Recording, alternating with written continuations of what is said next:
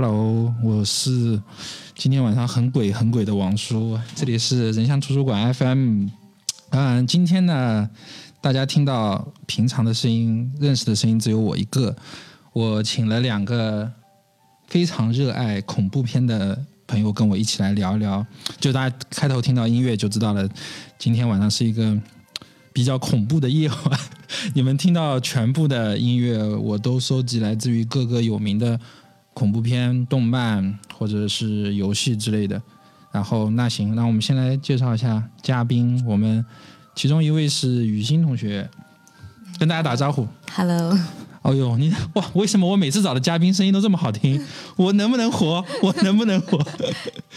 然后还有一位是我们的化妆师珊珊。Hello。OK，好。嗯，你们你们两个恐怖片大概是从什么时候开始看起的？雨欣，你从什么时候开始看起的？嗯，我是从高中的时候看起的。高中时候看起，那你记忆里有没有什么？就你你记忆里的第一部恐怖片是什么？我记忆里第一部恐怖片就是《招魂》。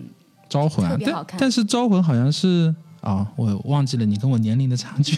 我觉得，哎，《招魂》好像是就是没有差几年的电影。没有，这是我比较印象深刻的一部。我之前看过一个。港台的片，嗯，也是恐怖片，但他那个拍的就没有《招魂》那么惊艳。嗯，对。那那个《招魂》那一部，你有没有什么让你至今难忘的那个镜头？嗯，至今难忘的就是他们走出门，然后在门前那个大树上嘛。嗯。就他们刚开始过来探测一下。我我对我已经想到那个，我已经记起那个场景。那棵大树，嗯，对，就是那棵大树，嗯。然后呢？就那个大树很恐怖。没有没有没有，就是大树那个，反正就是给整个电影就定了一个调嘛。嗯，我我我记得好像那个它的海报上是那个那个大树上面吊着一个人，然后然后旁边是一个黑白照片嘛，对吧？然后旁边是他的那个那个招魂的那个字体。嗯，对，对吧？OK，好，那那珊珊，你第一部看的恐怖片是？第一部应该是我初中的时候看的吧，那时候看的是叫《笔仙》。笔仙啊，呃，韩国的一部电影。哦，好像就这个题材好像很多中国也拍过好几部，感觉。对对。嗯，但是中国那种你懂的嘛，到到最后都是三观非常正，只是这个人有病，而 不是有鬼。没办法，亚洲的恐怖片都是 吓不到人。对对对，那那有有什么就记忆里的那个镜头吗？嗯。那部我印象比较深刻的就是，因为女主那时候是眼睛出问题了嘛，然后她的眼睛就是只有白色的，没有黑眼睛。哦，就只有只有眼白。对，然后她就就是可能视力障碍吧，大概只能看到百分之二三十的一点东西。嗯。然后她就对着那个人用意念控制他，然后让他。套上塑料袋，就套在自己头上，然后用打火机点。那个，我真的觉得还是蛮吓人的啊。就是，嗯，就韩韩国跟日本，包括东南亚的，像那个泰国这些恐怖片，我我在我还很早的时候，就其实已经不怎么接触这类型恐怖，因为我觉得它的那些点是比较容易想到的，可能就比如说啊，声音开始。静止了，或者说某个镜头开始对开始拖沓了，然后突然一转，然后就呃有个鬼出来之类的。对对对对对。然后呃，因为我今天我我下午的时候我我选了很多一些恐怖片，想要推荐给大家或动漫。就刚才你们听到的，就是我们开头的那个音乐，就是我从小 可能那个时候你们还没有开始看电影的时候，我比较开始早的时候看的一部，不能说是恐怖。那个片吧，应该是一些鬼神题材的一个动漫，嗯，叫做《地狱少女》。它的大概的这个剧情啊，就是，嗯，你知道日本人是一种，就是他们是一种，就是很把情绪藏在就是里面的人，然后他们的一些恨啊，一些那个哀怨啊，他们都是不会像中国人或者说像别人就是这么散发。虽然说中国人也很含蓄啊，然后他们就有一个叫做。地狱通讯这么一个类似像网站一样的东西，我知道那部动漫啊，你知道那部动漫对啊，然后他那个就会就是想要诅咒别人那个人，他就会把那个他的愿望写到那个动漫，然后发送之后，地狱少女就会来到你身边，他的整一个美术，包括他整一个那个讲故事的那个方式，他的概念还是很好的。对，都都是我很喜欢的。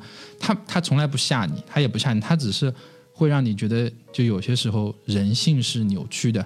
你你你你，如果说看完他现在到现在为止是有四个季，你如果说是一直看下去，你会你可能看到第二季到第三季的时候，你就会发觉。人性永远是最恐怖的。他那个里面的包括研磨爱，就是地狱少女自己，包括他身边的山童、沦入道那那些形象，其实都都是和蔼可亲的。就他不恐怖，相反恐怖的是那些身边欺凌主角的，呃，不欺凌那些许愿者的人，然后或者说是整个社会的一些病态的把他们逼疯的那些东西，你细想会更加恐怖。所以说这部。这部动漫对我影响还算是就在恐怖的启蒙期，影响还是比较大的。而且它中间有一段是说，就是地狱少女每当跟别人去签那个契约，就是要把你诅咒的那个人拉入地狱的时候，他会说诅咒是双重的。你在把对方送进地狱的时候，你自己的灵魂在死后也会进入地狱。然后尽管这样也无所谓嘛。然后它里面所有的想要去诅咒别人的人都会。义无反顾的，就是他不是有一个草草人嘛，都会把那个红绳一拉，好，然后这个剧情就开始。就这部片子我还是蛮喜欢。如果说那种在我们听这个节目的胆子不是特别大的，但是呢又对那种什么神神怪怪的还是比较感兴趣的，你可以去看一部这部《地狱少女》。它是从应该是零五年，然后一直到现在，就就是啊，一直到去嗯前年一七年都还在连载的。嗯，现在有四季，还蛮好看的。好，然后，嗯，你们自己有什么偏爱的恐怖片的类型吗？嗯，偏爱的恐怖片类型啊。啊，雨欣有没有？就比如说是那种，嗯，是偏像日本的那种呢，还是说像像像国像像老美的那种比较血腥的啊这种虐杀的啊之类的？那我还是比较喜欢亚洲这边的风格的，像韩国、日本这些啊，那就是它会给你一个比较神秘的氛围，嗯，对，就像像贞子啊，嗯，对，贞子啊，加椰子啊，去年还出了一部很狗血的，你知道什么？贞子大战加椰子，就我看这个题目就觉得啊，是什么鬼东西，然后我就没有没有想去看的那个那个欲望。那珊珊，你有什么喜欢恐怖片的类型吗？我可能会比较喜欢偏向悬疑类，我不太敢看那种血腥的啊。对，我我是身边也有一些女生看看恐怖片，但是一般女生好像对纯血腥的好像不是特别。嗯，对，像《电锯杀人狂》啊，对对对，那个《电锯惊魂》啊，然后《隔山有眼》啊，然后那个什么《短柄斧》这些。还有一个泰国的那个，嗯。哎呦，突然想不起来名字，反正也是很血腥的，但是它是讲的是泰国的一种巫术哦，对，降头还是什么，反反正就就是那个，对对，就就那个，它很多还是就是比较偏感官刺激，就是就它能在通过声音，通过那个样子，就是直接把你吓到的那些恐怖片，但这种一般成本都比较小，然后在在欧美，它也专门定义就 B 级片，就它可能不上映，或者说对部分年龄限制，它就是纯血腥的那些东西，嗯。嗯，那就是你你们就是感觉自己是什么时候开始喜欢上看恐怖片的？就是第一次看到就说哇好刺激，然后就就开始喜欢看了呢？还是说嗯通过某一部比较好看的说哎这个还蛮有意思的？嗯，但我其实刚开始看恐怖片还是很害怕的，就是晚上还是会。闭着眼睛，我就想到那个画面，还是很恐怖的。嗯，但后来还是有发现很多很有意思的恐怖片。嗯，对。然后就也是就是通过看一部有意思的恐怖片，才会喜欢说这个给我一些启发。哦，给你一些启发，好可怕。就比如说什么降头啊，啊，就怎怎么样给别人扎个小人？对啊，就怀恨在心，先给他扎一下。啊，好的。那那个珊珊呢？珊珊，你是就是是一开始看恐怖片就喜欢的，还是？我也是慢慢慢慢，就是看到一些喜欢的恐怖片，然后才会，嗯，呃，就是越来越喜欢看。啊，那你们有没有什么，就是那个点上有没有能报得出名字的恐怖片？就是突，就是感觉我，哎，我好像从那个那个片子看过之后，就开始对恐怖片很感兴趣。其实我这个对名字哈，有的时候都不太记得，都不太记得。行，OK，好的。但我记得有一部也是拍的挺好的，好像也是泰国那边的，就是讲假发哦，名字就叫假发，对，嗯。我我我应该看过。对对对，还是挺好看的那部。我我记得好像有一个情节是那个，反正不知道是女主还是被害死的那个人，反正在那个洗手池的前面，然后那个洗手池开始蓄水，但是蓄水蓄着蓄着变成头发，然后啊就全部铺在外面，然后就下来。嗯嗯，OK，好的，那那个你那你们是怎么样就克服那种我又想看恐怖片，然后但是我又很怕的那种那种吗？就那那样什么，就有有些人，比如说那种表情图里面，明明手遮住，但是把眼睛放出来，或或者因为下午我在找那个背景音乐的时候，你知道吗？有很多那个专门看恐怖片的 BGM，然后里面都是什么天线宝宝啊，然后什么中华人民共和国国歌进行曲，然后他说边放了这个歌边看恐怖片。你你们是就怎么过了那个阶段的？怎么样就是看很多，因为。以我我在想，以我们三个人的观片量，现在很多恐怖片应该已经是麻木的。嗯，就是很多恐怖片，我靠，什么什么玩意儿？这这，然后平常吃饭看看，哦，就好，可以就过了。你们是怎么样？就是过了那个阶段，就是又想看又不敢看。我好像，嗯，我一开始就是，呃，就是麻木的，就想看大鱼害怕，杀人狂，然后就就那时候我还是一个人看。的，嗯。对，然后就后来就慢慢就麻木了。啊，就是反正就看的多了也就习惯了嘛，对吧？那那雨欣也是这样吗？嗯，我就是刚开始还是会害怕，但是你细细去回想，他有些点你会想他是怎么想到的，嗯，就会想去探究一下导演究竟是怎么想的，然后后来就开始慢慢的去去去，除了看片之外，可能还会搜一些东西，对对对，啊，然后看看他这种，然后慢慢了解他就，嗯，这种恐怖文化可能就偏向于。你既害怕，但是又想去探寻它，小心翼翼的对对，探寻它有什么 感觉像像恋爱的感觉哦，对吧？又不想接触，又想接触的感觉，初恋的感觉。是好吧？然后我自己就是算是一个比较极端的克克服。我那时候看恐怖片，就我在是大学时候，但是可能我在大学时候看的时候已经比你们早很多了。我那时候会刻意的找一些自己最怕的题材，最恐怖的。那种就自己看这个哇，觉得这个不行，然后我会强制自己让自己把那部看完。然后那个时候我收了那个世界十大禁片，我几乎每一部全部都看完。看完之后，然后又在那个可能大学那几年的暑假、寒假，然后嗯阅片无数之后，我就进就过了那段时间之后，我就看大多数恐怖片都是偏麻木的。当我看到特别刺激的时候，我只是觉得这部片子爽，并不觉得这部片子可怕。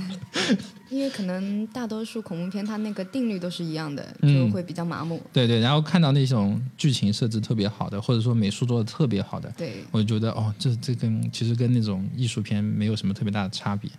嗯，那那个嗯，就是你们你们对那种比较你们自己喜欢的那些恐怖片，你们是喜欢它，比如说是它整一个手法呢，还是说？里面会有一些人物，他哪怕是杀人狂，他哪怕是一个鬼，你们也觉得哇，做的好帅，或者说觉得这个人物很有吸引力。你们有没有这样的？我其实比较喜欢那种偏宗教一点的。嗯，对。就你我我我之前跟你聊过，你应该就就是爱上汉尼拔大叔。对对对对对，汉尼拔还是相当好看的。嗯，那个我也特别喜欢麦叔。他他电影跟那个。电影跟那个就是电视剧美美剧都是非常经典。电影那个主演那个，嗯，安东尼霍普金斯可以算是非常老牌的一个演员。他在之前演过的《红龙》，然后他的几部汉尼拔的作品，我我认为是在那个阶段是完全超越那个美剧的，因为他可能没有把美表现的这么这么极致，但是他表现出那个汉尼拔本人的心里的那种就是。可以说是非对，可以说是非人类的那种极端吧。然后后来我又看到美剧，然后看到我靠，这个就其实太太唯美了。你完全你你你虽然知道他在杀人，对不对？你也知道他在吃人，但是你不会产生厌恶的想法。美剧更多的还是外在表现，就是电影的，它反而是更刻画汉尼拔的内心活动。嗯嗯，对，嗯嗯，好，OK。那那现在你有没有什么特别喜欢的恐怖片里的人物？或者说那个杀人的桥段，杀人就人物，你有你有喜欢吗？就比如说你现在看过那么多恐怖片里，你有什么觉得哪个人物他刻画的特别好？也不一定是喜欢啊，就觉得他刻画特别好。没有，看来你还是比较正常的，看来你还不是一个变态，没有进化成为萌妹杀人狂。对，看来还没有还不够变态。我我可以说一个，嗯。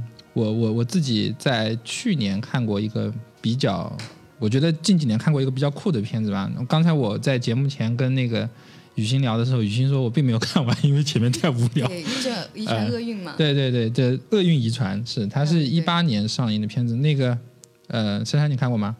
嗯，没有。哦，好，然后我给我给那个观众啊听众大概介绍一下 这个片子吧。这个片子是讲一个。就邪教入侵家庭的一个一个惨案，但是它不是一个简单的，就是像之前的，比如说驱魔这样的，它是附身在某一个家庭成员里，它是跟着你的血脉，比如说你的外婆遗传到你的妈妈，你的妈妈遗传到你自己身上，就是有一个就是传宗接代的这种感觉，直到呃有有有一个家庭成员受不了这个控制了，然后让恶魔降世了，然后就人性就不在了，然后他。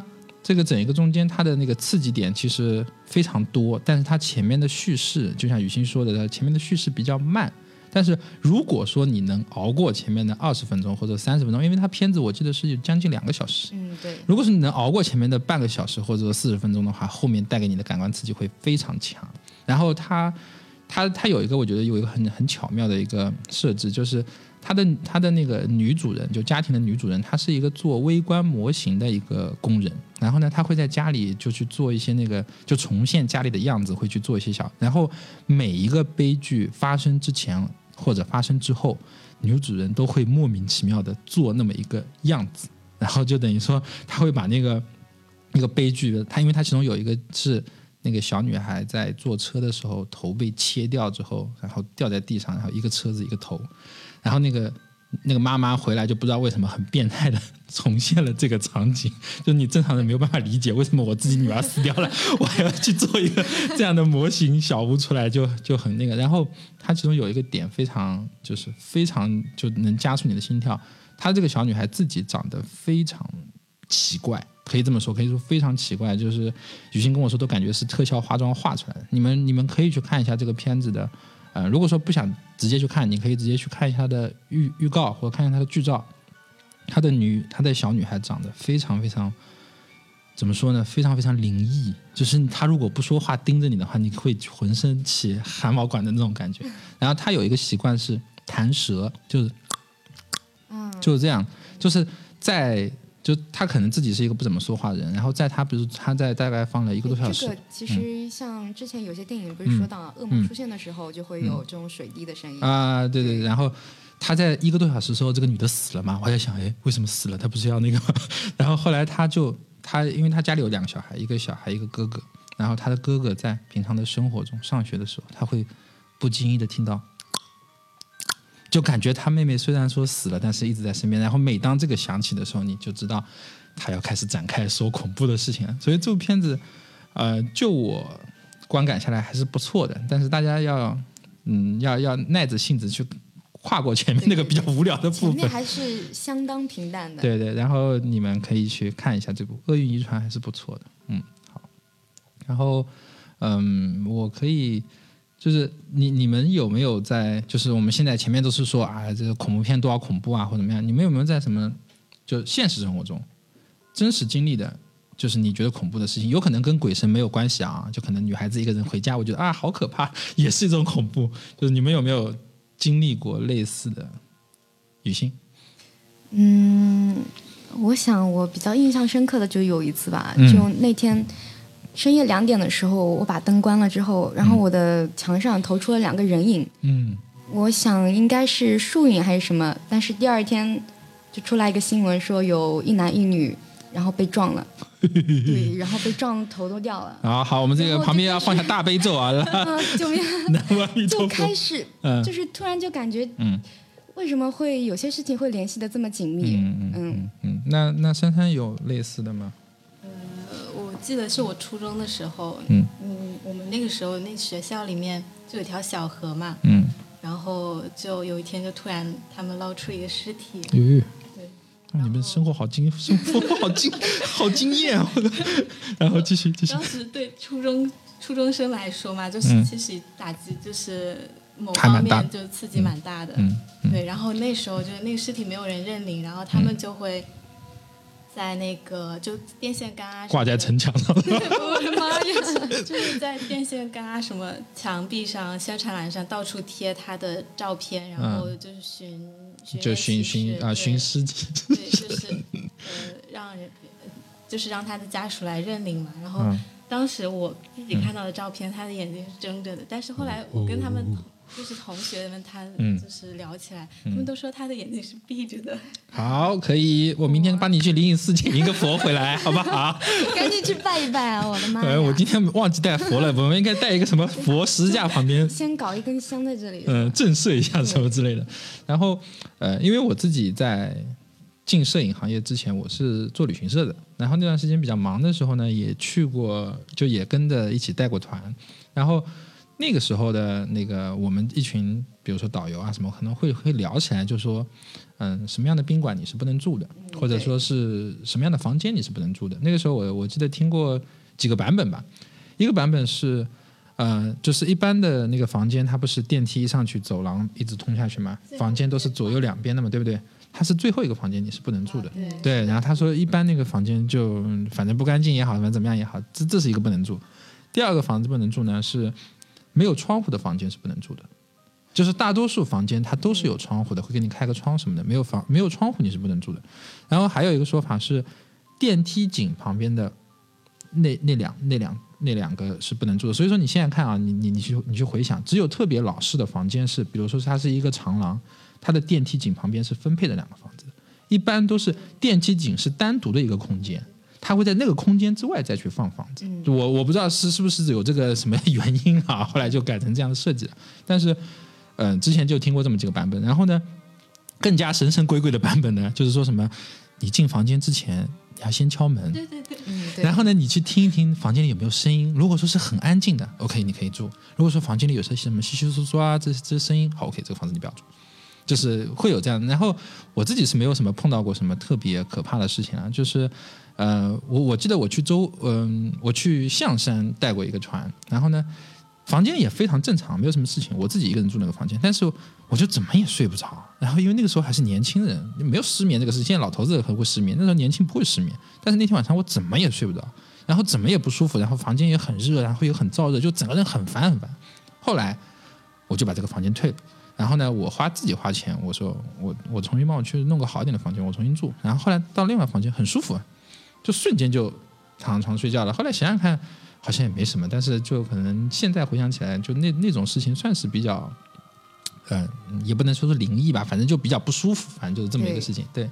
然后那这个是我们大家经历的嘛？那你们有没有就是听说过，就是就在真实世界上发生的这些很很恐怖的事件？比如说杀人啊，类似像马加爵啊，就是那那种事情，你觉得让你觉得我靠，人性实在太太恐怖了，或者说一些。不能解释的事情。我家里那边有一条河叫永安溪嘛，然后之前就有一个很重大的新闻，就说他们下面那个水泥里面藏着是人的尸体，肢解掉的。对，我就想，人跟人之间真的可以这样伤害吗？就你去肢解，你去肢解那个人的时候，你心里都没有嗯半点怜悯。对，但我觉得其实去肢解的时候，你心里其实更多的是，嗯，如果是那个人的话，更多的还是。心里有那种激情吧。嗯，好的。那那珊珊呢？你你有什么听过一些比较恐怖的事件啊？这事件，我之前会去专门去搜一些，就是六六六六恐怖的，就觉得人生太平淡了，是吧？就是之前不是有很火那种 Kitty 猫那个，嗯呃。就是藏尸案嘛，对对对对，我知道，嗯，就是类似于那种，嗯嗯嗯。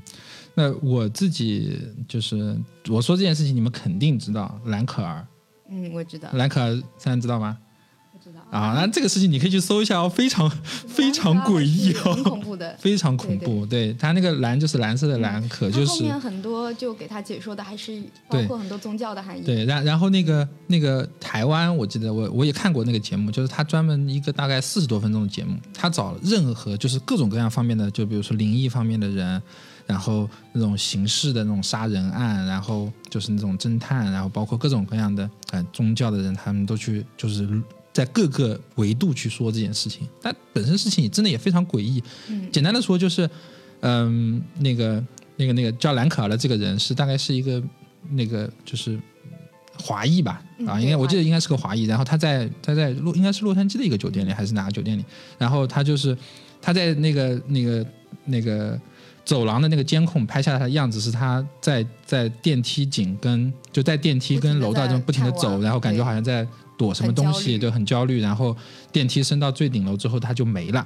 没了之后呢，最后他在那个电梯的呃，就是那个酒店的那个水箱里面被找到的，而且放进去的方式非常诡异，身上也没有伤痕。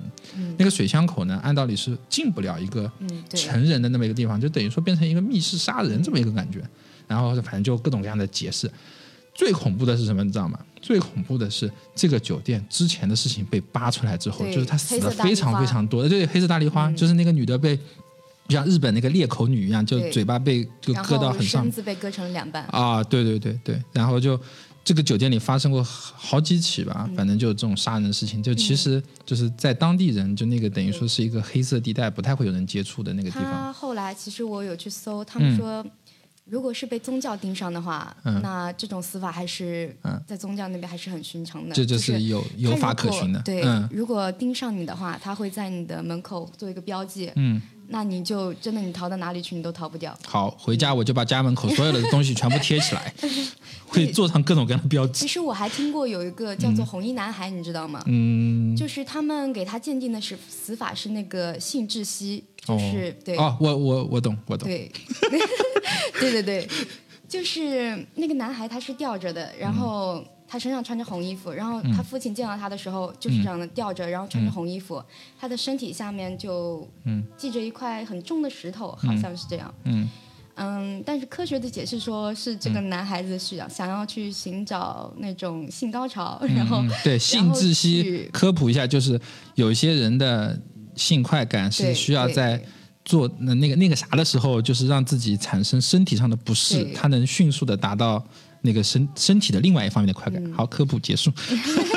对对对，然后后来也是说是关，其实可能也是被宗教盯上了这个小男孩。嗯，对，其实宗宗教这个东西还是很恐怖，对，还是很恐怖的。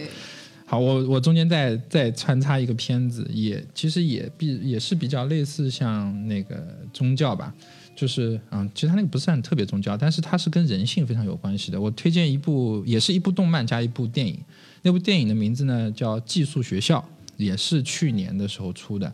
这部片子就整整体就讲，大概是一个大概心理有问题的一个小小男孩，他父母觉得他心理有问题，然后他呢经常会做噩梦，然后会尖叫，然后搞着。搞着妈妈就不能睡觉了，就经常旁边尖叫，然后就整个家里很惶恐。然后呢，他被爸妈送到一个寄宿学校。送到寄宿学校的一个点是什么呢？他们一次在回来的时候，看到这个小男孩穿着自己的那个祖母的死去的那个衣服，在房间里跳舞。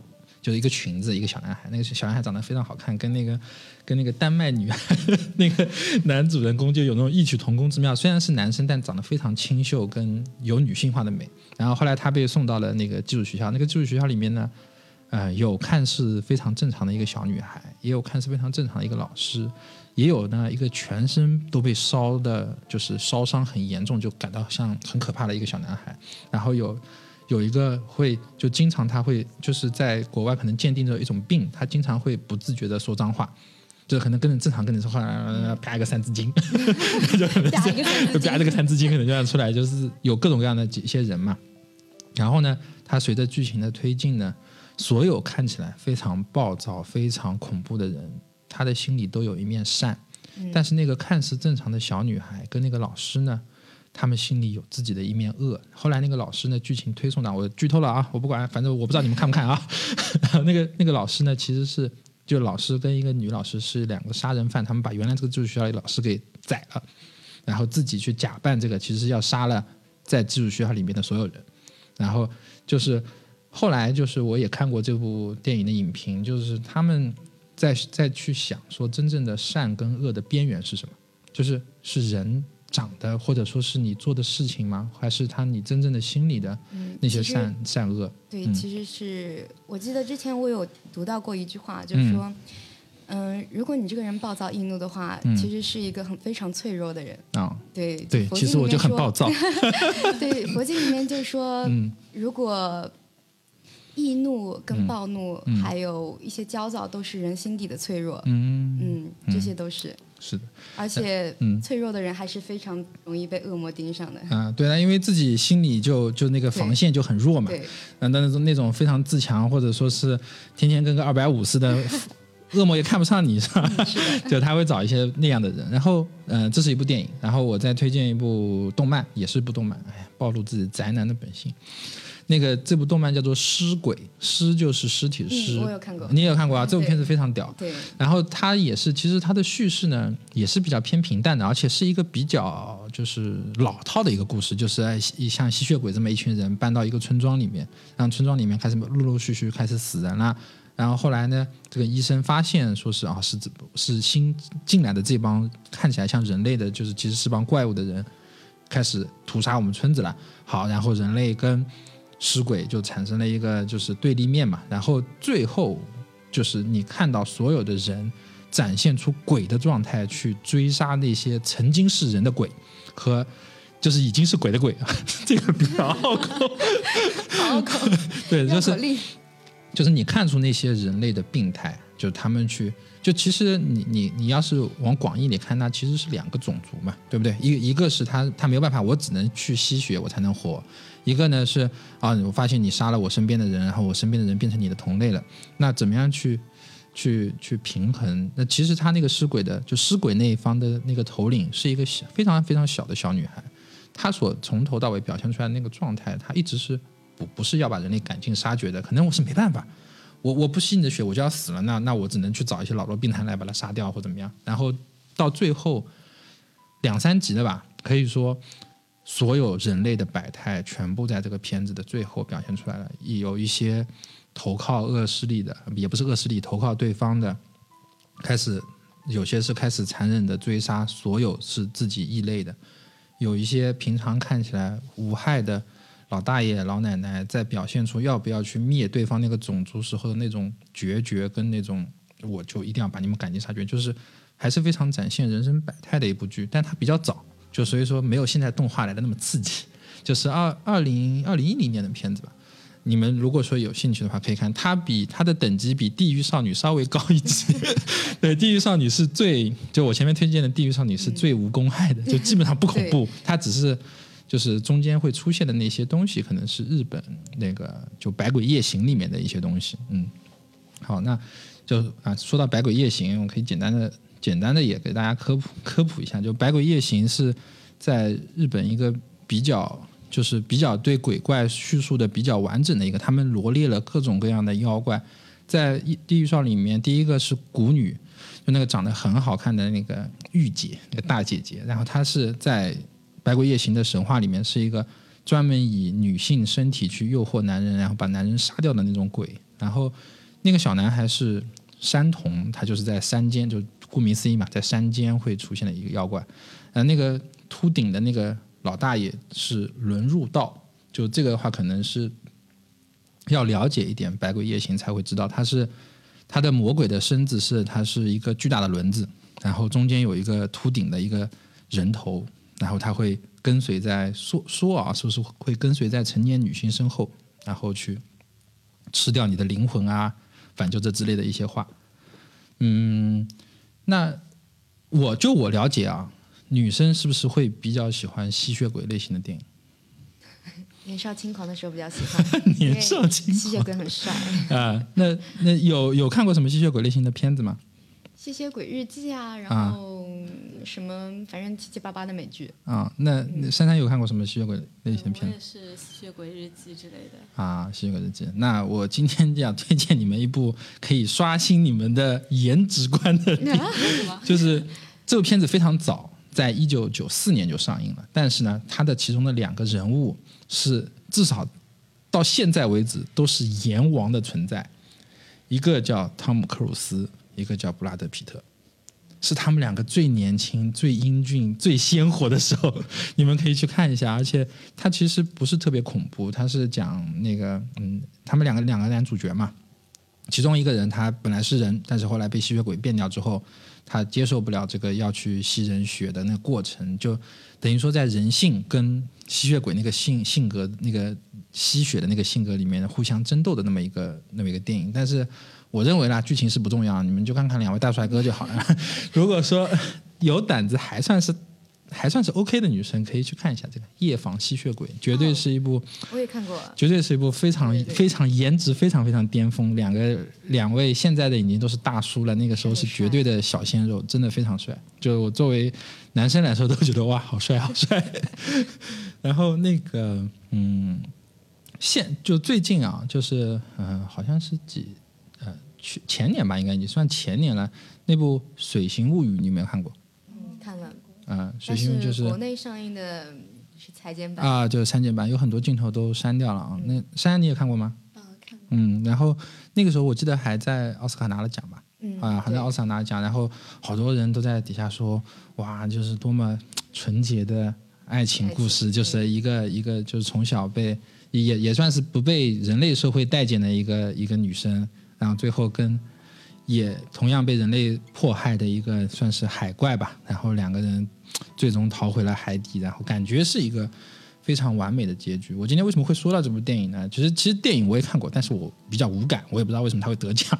就个个人来说啊，但是我要引出的那个呢，就是克苏鲁神话。就是我在看完这部片子之后呢，我看到一篇帖子，就是嗯。《水形物语》里面的那个海怪，其实是它的原型，在克苏鲁神话中有一个叫做种族是恶魔的仆从，它的职责是什么呢？它的职责是专门在，就是到了到了陆地上，有些是变成英俊的男子，有些是直接蛊惑你，让就是在陆地上生存的人类跟着他返回到海里面去做恶魔的仆从。因为克苏鲁这个他是这个上古的这个形象，他是在一个深海里面所。居住的一个古神吧，就是他在他在海里面，他是早于人类的这么一个存在。他自己有一本，呃，我已经买了，就是《克苏鲁的呼唤》，它是死灵之书，它是专门讲整一个体系的。他那本里面的那些所谓的神、所谓的鬼、所谓的恐惧，都不是具象的。就是我们在中国神话里面啊，有僵尸，国外会有什么嗯那个什么吸血鬼啊这之类，但他那个里面全都是不具象的一些。对黑暗的恐惧，对未知的恐惧，对宇宙的恐惧，对各种各样的像雾啊什么，就是各种各样没有具象的一个身一个形体的恐惧。这部书，如果说你们听众有兴趣的话，可以去看一看。然后这部导演，呃，这个导演很牛逼的地方是什么呢？他自己拍过很多有克苏鲁文化的影子的电影，就《人兽杂交》，我不知道你们有没有看过。雨雨欣刚才跟我说他看过的那个，珊珊看过吗？是一部违背伦理的一部片子。对对对，就讲到两个科学家，对吧？嗯。你两个科学家，然后发 发现一个就是有点类似像类人的这么一种，然后那个类人呢是表现出来的体性特征是一个。女的就一开始是个女的嘛，后来发现她是双性的嘛，对吧？然后她把那个男的科学家给上了，然后然后她还要后面还去上那个女的，对，还想上那个女的科学家，就她是一个雌雄同体的一个东西，然后所以说片名叫人兽杂交。当时我是觉得哎，好无聊，找个片子看一看，然后发现了这部片子，这部片太劲爆了。对，然后嗯，也是同一个导演，他的有一部片子，我也觉得你们女生必看，叫做《猩红山峰》。故事非常老套，一个一个一个古堡，然后里面有个鬼，然后就即将，但是你知道吗？他是抖森演的。然后呢，抖森在抖森在那部片子里面背面全裸，就是有屁股。更想去看了。对对对，你们可以去看一看这部《猩红山峰》。然后我会推荐这部电影的原因呢，是因为它的美术跟那个电影摄影是我近几年来看过的片子中最屌的。他到了 某一个场景的一些地方，几乎。你每截一帧都是一个桌面，这部你们可以去看，哪怕冲着抖森的屁股，你们也要去看。抖森的裸体，对，抖森的背面全裸，你们也要去看一下。好，那啊，那我们再再再聊一些别的。那就是现在啊，现在有很多，就是现在人越来越矫情，有很多恐惧，就幽闭恐惧，就是在一个房间里你会觉得不自在。然后恐高，反正是算是比较早的概念了。然后有一种叫深海恐惧。就是你你对那个未知的海底世界不知道会窜出来什么东西会有一个恐惧，不是？而且专门像微博上有些帖子，不是说在那个深海里面存在的那些生物都长得很奇怪嘛？它会一个个列出来，都各种各样诡异的一些东西，然后密集恐惧。也也也算是一种啊，那你然后甚至说，比如说像比较具象化的，有些人可能特别怕蛇，有些人可能特别怕一些各种奇怪的蟑螂，然后或者说一些别的东西。你你们有没有什么特类似的恐惧，或者有没有什么怕那种特别具象的那些东西？其实怕的是不具象的。怕的是具象的东西，其实你如果看见它，你发现它是真实的，你就不用去害怕它，只要你自己足够强大。嗯。但如果是不具象的，是你感受不到的，但它就是在你周围的话，还是相当恐怖的一件事情。嗯，那那具象的是怕什么？蛇？蛇？你不去碰它，它也不会来咬你。啊，那那你怕怕什么呢？具象？具象我好像没有什么怕的东西。哦，就是还是怕一些虚无缥缈的吧。嗯，对。那那类似像比如说像幽闭啊，像深海啊，像密集的这些，你有没有？嗯，都会有一点吧。会有一点不舒服，但是没有达到恐惧那个级别啊。就不要自己吓自己就好了。那那珊珊呢？呃，我可能会比较怕一些昆虫类的。哦，那是泛昆虫类的都怕吗？还是说有特别害怕的东西？蜘蛛。蜘蛛其实我很怕哦，我跟你讲，因为我我小时候可能我看过什么片子，反正我我就他那个蜘蛛很大嘛，然后我我我很怕那个八只脚的东西。我告诉我我的我的怕蜘蛛的点已经到了什么程度吗？我都怕螃蟹，你知道吗？就是这种多脚的怪物，对对对，对他的那个他的那个。呃，你索性多脚，我到我看蜈蚣其实也还好，但是为什么我就不知道，我就特别怕八只脚的，就是那种张开的那种。他们还主要是感觉有没有蜘蛛的毛茸茸的，对毛茸茸，就感觉碰到它那个毛就要全身就。是的，我我我对那个蜘蛛真的是有点呃，就其实我没有别的怕什么东西，但是蜘蛛是我比较说得出来的具象性的东西。嗯，那珊珊，你那个昆虫，你有没有什么比较说得出来具象性的东西吗？主要是昆虫，好的好的，那你比较难生存在这个世界上。对，就像飞过来一只蚊子，那边吓晕了。除了蚊子跟苍蝇吧，可能啊，就比较正常的那种。那让女生怕那个什么蟑螂啊，什么都都会怕是吧？我觉得雨欣应应该不会怕蟑螂。没有，我见到蟑螂就先尖叫一声，然后拿脚踩死。啊，那那还是可以克服这个恐惧的。对，一边尖叫一边啪啪啪把它打死。好的，好，那我们就大家聊了好多，我们中场先休息一下，然后我给大家推荐一首歌，大家可以先听歌，然后听完歌之后，我再跟你讲这个歌是在什么什么之前有放过。OK。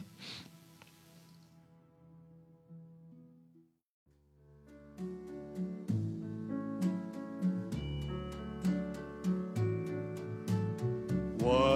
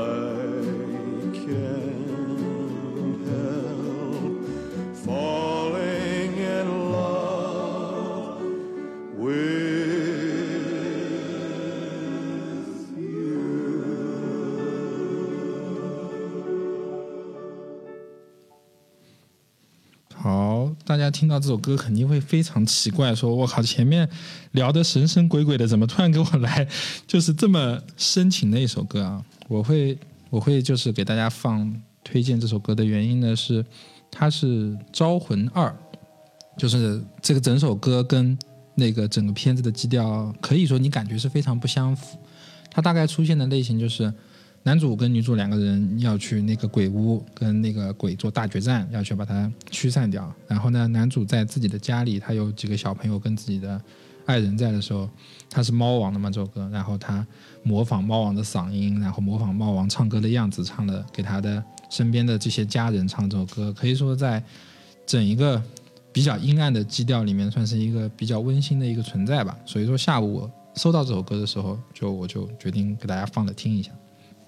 嗯，那刚刚谈到会有什么幽闭啊，什么深海恐惧症，就是我们正常接触到的。像你们两个之前跟我说所经历的最恐怖的事情，可能平常人都没有经历过。我大概觉得应该是这样吧。然后我我觉得我们正常人能接触到最恐怖的现实就是梦境，就是你可能做梦是最接近于真实的，因为大多数我们做梦的时候，那那种感觉都是非常真实的嘛。被鬼追啊，被鬼压啊！这里我要讲到一个，我曾经做过一个很恐怖的梦。嗯，你说。我那天在寝室里面睡觉嘛，但是我突然之间发现我的意识是清醒的。嗯。然后我发现寝室的厕所门是开着的，厕所里面一片漆黑，但是我会感觉有东西在注视着我，然后我的意识也在注视着他。嗯。然后这个状况就持续了很久很久。嗯。然后我就挣扎的就醒来了。嗯。还是。我不知道这算是鬼压床还是什么。嗯，大多数鬼压床的合理解释就是说，呃，你的脑子已经醒了，但是呢，你的身体跟你脑子中间的那个那个连接被阻碍掉了，就觉得我人是醒了，但是我动不了。我的意识真的相当清醒，我甚至感觉我能透过意识看到其他东西。啊，开天眼？没有没有，不是天眼，我不知道那是梦境还是什么，但是如果是梦境的话，就太真实了。嗯嗯。反正那时还是挺恐怖的一个梦境。嗯，那然后我要补一下，我那次做完那个梦之后，我我就住到我朋友家去了，在萧山。然后回来的时候，我的厕，我那个室友告诉我，厕所的那个天花板是塌了。嗯，就是你往里面看，嗯，跟我梦境里面一样，就是黑黑洞洞的一个，根本看不见什么东西，就全黑的。嗯。就就像我之前说的那句话，我就不知道为什么有些事情会联系的这么紧密。嗯嗯，是的，我我从小有一个梦，但是那个梦不可怕，但是呢，它是一直会反复的出现，直到现在为止。然后，但那个而且都出现在我的，比如说最近心理压力特别大，或者说最近心情特别烦的那个时候，它是一个非常黑的一个空间。然后呢，你你听到有人在跟你说话，就是而且那些话，你你其实已经忘记他是什么话了，但是你明显能感觉到不友好的氛围。然后呢，他你就想象他他在你你这你的人在这个黑色空间的最中心的地方，然后你自己越缩越小，身边的那些形象越扩越大，越扩越大，然后渐渐的你会把看到，就感觉天上有很多张很大的嘴巴在指责你。在就是在贬低你，在鄙视你，然后你的人越来越小，越来越小，一直小到你醒为止。你什么时候醒，你这个压力就没有了。你要是一直不醒，他们会无限扩大到你受不了为止。这个是我，嗯，从初中开始就会做的梦。然后一有压力在身上，或者说一有我觉得最近哇好累，然后心理压力很大，这个梦就会出现，然后就一直反复，然后也不可怕。然后说起梦呢，我的突然想到的事情就是。我有一个转变，就是在就是在我大学的时候被人称恐怖片小王子 的时候，有一个转变是，原先我做一些很恐怖的梦，比如说你被鬼追，或者说有人在追杀你什么，我都是一般人啊，都是那种哈被吓醒了，然后一身汗，然后这个梦就结束了，对不对？我经过那段时间之后，开始是我一定要把这个故事看完。你要杀我是吧？你怎么杀？对你你你从哪里杀？然后你所有鬼追我，然后最后怎么样了？发生什么事情了？然后哦，然后就到结束了，或者要么我死，要么你死，然后我才会醒。然后就中间就绝对不会醒，除非那被人叫醒是两回事情啊。就中间再也不会说突然说哇惊醒，说哦刚才做的好可怕的梦，都是到大结局了，感觉是那个电影字母升起来了啊，这个该杀的人已经全部杀完了，我才会慢慢醒。但是其实到您的那个梦境边缘，就是你快醒的时候，嗯，你其实有很多是自己自主的意识已经参与进去了。嗯，就是对，就是你敢杀大爷，大爷要杀死。就是我，就是那个时候就过了那段时间之后，就开始做恐怖的梦，都会把恐怖的梦做完。然后别人，然后醒来也不是别人说哇好怕或怎么样，我都想哇好爽，就总算看了一部比较过比较过瘾的恐怖片，这种感觉。啊，那嗯，梦境的确是就是嗯，大家就像之前的那种什么解梦啊，的确也说是梦境跟现实会有一点就是牵连。那你们是不是相信这个世界上会有人类不理解的力量？嗯，我觉得是肯定有的，因为宇宙太大了。嗯，但但是是偏向鬼怪呢，还是偏向外星人？嗯，我其实现在相信还是有很多神秘的力量的。嗯，就是比较偏鬼怪是吧？对对对，你看像西方文学，还有我们亚洲这边的文学，嗯，很都会有这一个描写，就是佛经里面把它分成三界。嗯啊，然后像西方就把宇宙之外的空间就归纳为虚空嘛？嗯嗯嗯，那肯定是以前会有事情发生，所以才会让我们的文化中有这种体系。对对对，对，所以我还是比较相信。那珊珊呢？你你相不相信这个世界上有什么不可理解的力量？我也是比较相信，因为很多就是呃，包括新闻啊，或者是之前嗯别人跟我说的一些事情，他们都会。我觉得比较真实，嗯，对，所以鬼怪这些我还是，就是也也是比较偏相信鬼怪是吧？嗯，好的。然后那个下午我在搜那个克苏鲁的那个呼唤中，那个作者那个洛夫克拉夫特有这么一句话，他说。我认为人的思维缺乏将已知事物联系起来的能力是世界上最仁慈的事情。人居住在幽暗的海洋里，一个叫做无知的小岛上。这浩瀚无垠的宇宙隐藏着无穷的秘密，但我们不应该航行的过远，探探究的过深。就是他的意思，就是嗯，就是其实这个世界上有很多你所不理解的力量，你不要去，而且不要去探知。对，不要去探知，还是要对，不要越界。对对，不要越界。对，还是要对那些东西保持一个。敬畏吧，可以说就是你不理解他，但是你也不能太过去探寻众生都是按照自己的嗯，就是生活方式这样子运行着的，你不要去破坏其他的生活方式。对，不要去作死。对，大多数恐怖片都是你不作你就不会死，就是是明明可以大家在一起的，我故意要分开，然后啊被人家杀掉了，对吧？你这一看就是该死的样子，对吧？就是还是就是还是我自己其实也还是蛮，也不能说相信，只是我觉得。还是有一些不可知的力量去再去影响着这个世界，或者说，呃，还是人类他自己有自己的一个框框，你就在那个框框里面去运作就好了，不要太去跨越一些东西。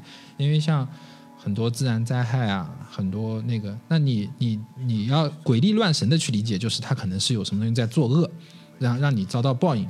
那如果说你是一个比较。正能量的理解就是说，你不要太去破坏宇宙，或者说你不要太去破坏我们自己生存的这个星球，因为它可能某种平衡被破坏掉了，你你就会遭到报应，对吧？那反正就是不要越界，就是人类不要越界啊！当然，你你们听不听我是你们自己的事情啊，你们越不越界还是你们自己的事情。每个人生下来都有自己的造业，就。千万不要去越界。是的，然后好，那就又到了我要推荐恐怖片的时候。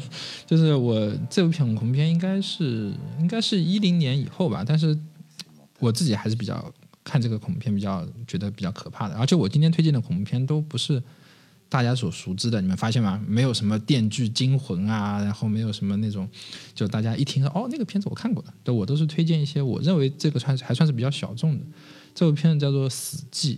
Died Silence，这个片子当时真的是把我吓得哟，这个这个，而且是可能啊，我对那种玩偶，就是就我对他的那种类型的玩偶，我还是比较还是比较怕的。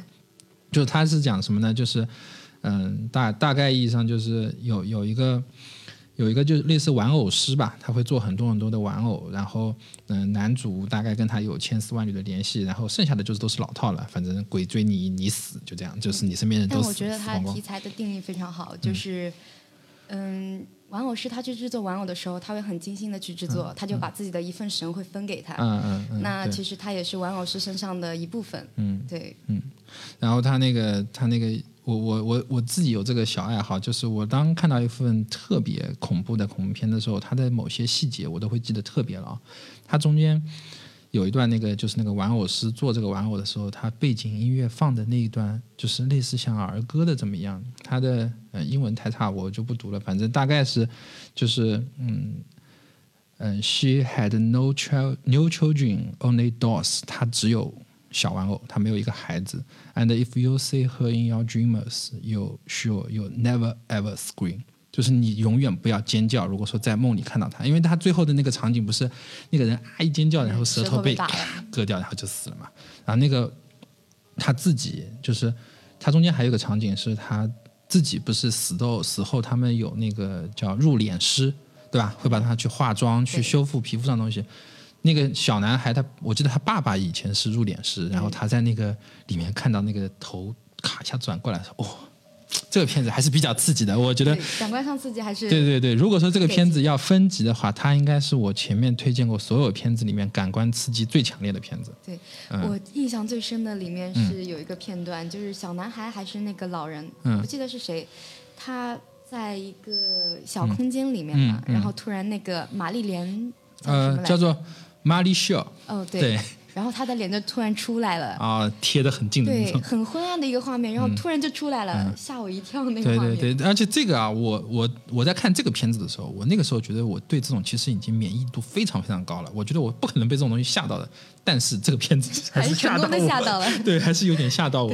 然后这个片子算是我最最近看的比较狠的一部片子吧。然后我自己的定义里面，恐怖片有一种叫做爽片。就是它的确很恐怖，但是你看完之后会惊吓过度之后那个放松。哎，对，有些是惊吓过度的放松，有些呢是它其实讲的是神鬼，然后它也有吓人的镜头，但是呢，它会有一个超级正面的形象，会去对抗这些神鬼，到最后哇，超帅杀干嘛，然后全部弄完哇，这个世界恢复和平，然后你就会有一种就是劫后余生的那种感觉。然后这个片子你们有没有什么看过类似这样的片子吗？后余生，就我说一部电影，你们应该会看过。像这部片子也是颜颜值控也要去看的片子，叫《地狱神探》。然后那个他是那个基诺里维斯，嗯，然后演的基诺里维斯最最近几年都是那个《极速追杀》，然后什么那个《地狱神探康斯坦丁》这部片子，就是宗教意味非常非常浓，而且他的。他的追求的宗教细节的点，全都是很细节的一些点。然后你们去看这些整部片子，它的它的起源，包括他怎么样跟地狱、跟天堂去抗衡，他自己怎么样去在这人神魔三界中穿穿梭，去完成他自己的那个可以说是理想吧。然后你们可以去看一下这部片子，真的非常爽。虽然说有几个小节点可能会有那么一点点吓人，但是我相信你们两个的你们两个的段位应该是不会被吓到。那还是会的。对，你可以去看一下这个片子，男男主也非常帅。然后我感觉今天都在给大家推荐帅哥，推荐了好几部都是帅哥的片子。嗯，那我们就今天最后一个话题啊，最后一个话题。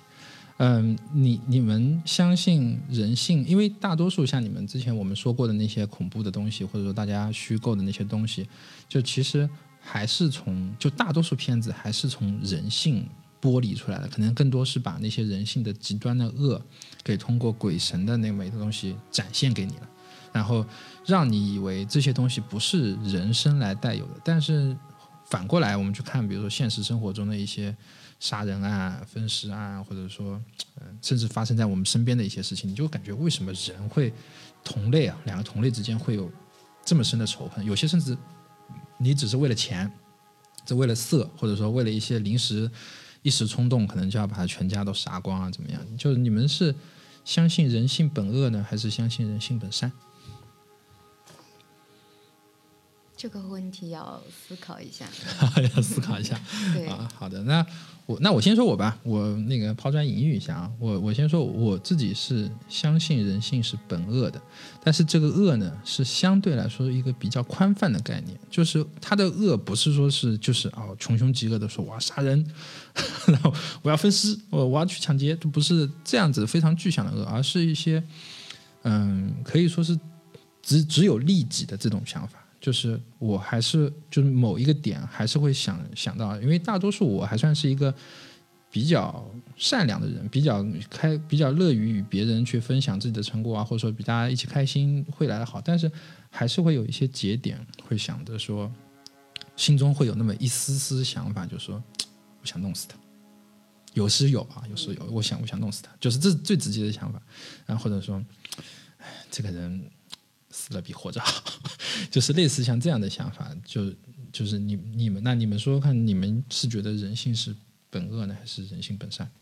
嗯，其实我刚刚犹豫了，就是因为其实善跟恶都是人类世界给的定义。嗯，就是对对对，就也也没有什么实质上的对啊，没有实质上的区别。但我觉得以我们人类世界来说的恶，就是利己。嗯，然后祸害别人这样子，对祸害社会，对对，嗯，大概就是这样。嗯，那那就是，那我还是比较信人性本善的吧，因为我的认知就是以我现在接触到的人，就都是很善良的人，嗯，对，所以我会比较相信人性本善。嗯，那珊珊呢？我可能比较相信 还是人性本恶。好，两票对一票，哎，赢了。嗯，那你说自己的想法吧。就我觉得可能在我们现在生活的当中，可能呃，你看到表面上的人性本善的东西比较多，嗯，但其实恶的方面，他其实有些人就是藏在心里，他没有就是表现出来。对，就其实我之前也碰到过，嗯。就是表面上嘻嘻哈哈，对，表面上非常好的，就是非常开朗乐观的一个人，但他受到刺激之后，就会做出一些很极端的事情。嗯，好像说的是我啊，对，不说不说，暴露了，暴露了，暴露了。嗯，倒的确是这样，就是就其实也是，就是越看起来就是。无公害的，或者说越看起来说是啊，这个人，哎，这个人好像从来没有不开心。就拿我们假设，就拿也不拿善恶去说哦，就拿不开心跟开心来说，这个平时看起来一直是一个，比如说开心果啊，或什么，但是他可能心里面会藏着一些，就是大家所不知道的。而且一般来说，往往藏的越深，它的反弹越大，因为人作为一个容器来讲，它是有容量的。你的负你的负面情绪积压到某些点，还是会爆发的，而且这个爆发比那些平时就经常在爆发来的就会猛。那其实或许你的善跟恶都是平衡的，嗯，就是你伪装的越深，其实你心里的恶是越大的。对，就有一天就就会爆发出来，也有可能现在各种各样的人通过一些某些事情把这个恶给抒发出去了，就相当于网络暴力啊，对吧？就是正面的你不敢骂我，但我还还往上骂死你，也也是一种疏导方式嘛，对吧？然后你像就是之前的那些就是。嗯，在娼妓事业是合法的国家，他们有也有做过统计，就是我我在这个区域，比如说像荷兰的红灯区或者一些区域，这个区域的性犯罪率就特别低，因为那些人就是那些有这样的恶的人，他可以通过合法的手段去抒发他，他没有必要去犯法。就是但当然这这这一直是在讨论啊，这个东西到底是到底适不适合一个存在，但是他们之前也有过这样的探讨，说是不是要把人性的。某种恶以一个善良的方，就以一个正常的方式疏导上去。但是我是觉得，恶这个东西没有办法通过善良的东西疏导。是的，你始终是一种会伤害别人，或者说会对这个世界存在不良影响的这么一件事情，它永远都会存在。你也没有办法去疏导，你也没有办法去屏蔽。所以说，现在也有很多种说法，就是说我们看到的这个世界其实是被屏蔽过的，就是有很多种恶。有很多的一些这些悲剧，其实你只是不知道而已，并不是说没有发生。所以说，那给给就是给我们普罗大众看到的，当然是善越多越好。那每个人会想着说去善，但是如果说你看到的世界是啊，这个人也在偷，那个人也在抢的，干嘛都是为利己，你自己的就是嗯精神也会被影响。说啊，万一会去做这些事情啊？假设啊，就是会有这样的想法。啊，刚才前面我还漏掉了一个，漏掉了一个话题，就是嗯，我我们在我们在我们这个国家，就我们现在不说国外了，我们在说自己的国家，我们自己的这个国家，你们有没有就是之前有没有听到过一些就是长辈跟你说的那些，嗯，就是什么可以抵御魔鬼的这些办法？因为有很多，就是我那个我是下午临时想到的，就是我。突然，我现在我去想这个话题的时候，发现超级多。我爸爸妈妈，然后我外公外婆，然后爷爷奶奶，都是跟我说了很多种。哎，你要怎么怎么样，否则怎么怎么样要找你，或者说，哎，如果说你晚上睡不着，你可以怎么？就是有各种各样的小小偏招吧，可以说。嗯，有的就是他们不是说翡翠嘛？翡翠如果手镯戴在你的手上，嗯，它如果碎了，它就是帮你抵掉了一个灾祸。嗯嗯嗯，我听到就这个，你呢？嗯。或者爸妈小时候有没有给你们讲过什么恐怖故事？经常会就是我爸妈都是信佛的嘛，然后非常信那个，然后他们经常会给我拿一些符，或者是就是开过光的一些东西，或者就是我妈会念经，然后她就会教，她就想要教我念什么大悲咒啊之类的。那你走夜路的时候，你就念这个。你应该会把别人吓到。我我我要是迎面走过来一个女生 在那边念大悲咒，我肯定。施主，我告要拜一拜，我赶快逃走，赶快逃走。然后我我自己是，呃，我我原先以前睡不好，然后我我爸妈也是给我弄了一个翡翠的一个鬼头，然后说是压在枕头底下，然后你就可以睡得比较好一点。但是并没有什么用，观 听众朋友们不要去相信这个事情，我现在依旧睡不好。然后呃，我自己在现在。就是怎么样去，就是在我那段时间，为什么开始就是看了这些恐怖片？按道理每一个人，你们看完恐怖片不是回去都有有这些想法，说是不是有什么鬼啊？这种我我能抗衡这些想法的时候，是我得知我身上有一种不一样的体质。什么体质？就是呃，我我两只手都是就断掌纹。哦，就是你你们自己手摊开来看，你们自己手手上摊开来看，对吧？女孩子断掌是克服的。你们的你们的线中间那个线都是不连着的，真的。每个人的线都不连着的。我我只有，呃，那个算命先生跟我说，一只手断掌都非常非常少。我是两只手断掌，而且那个时候小时候那个那个算命先生就跟我说，你这双手是以前阎王爷是这种手。就是写那个生死簿的手是这双手，就是，然后他说你不能随便去打别人，你打别人要把别人打死。不过想想也是，一米八的大高个。对，然后就说就说你这个是阳气非常旺的，就是他们就是就在老一辈的说法里面，整个地狱里面，整个中国的地狱里面，只有阎王爷是神，嗯，别人都是鬼。就是他能在那个里面存活，除了他自己的灵力之外，是他天生的那双，嗯，我我们我们知道萧山的说法，老底子叫做通关手，就是就是这个意思。所以那个时候就想，我靠，这么牛逼吗？那那我不怕鬼啊，我就可以随便看。然后就那个时候就有一部分啊，可以抵御一下，就是产生的那种奇奇怪怪的想法。然后比较比较抗衡的比较多的也是，我越怕什么，我越都会看什么，除了蜘蛛。那些鬼我是敢看的，蜘蛛但是一直心里有非常严重的恐惧。OK，好，这今天比我们前面的节目聊的都长，聊了一个多小时，希望没有把大家吓到。现在是十点十五分，然后我们今天的节目就告一个段落。然后按照那个以前的，就是以前我想的有一个规矩，也不算规矩吧，有一个总结，可以大家，因为我们每三个人每人说一下。就是你们对这种未知世界啊，包括对这种鬼怪啊，有什么自己的想法，就变成一句话的形式。那我我先说吧，你们可以稍微想一想。啊，我是我是觉得，嗯，恐怖片这个东西是等于说是我对现实一些很多情绪的一个抒发。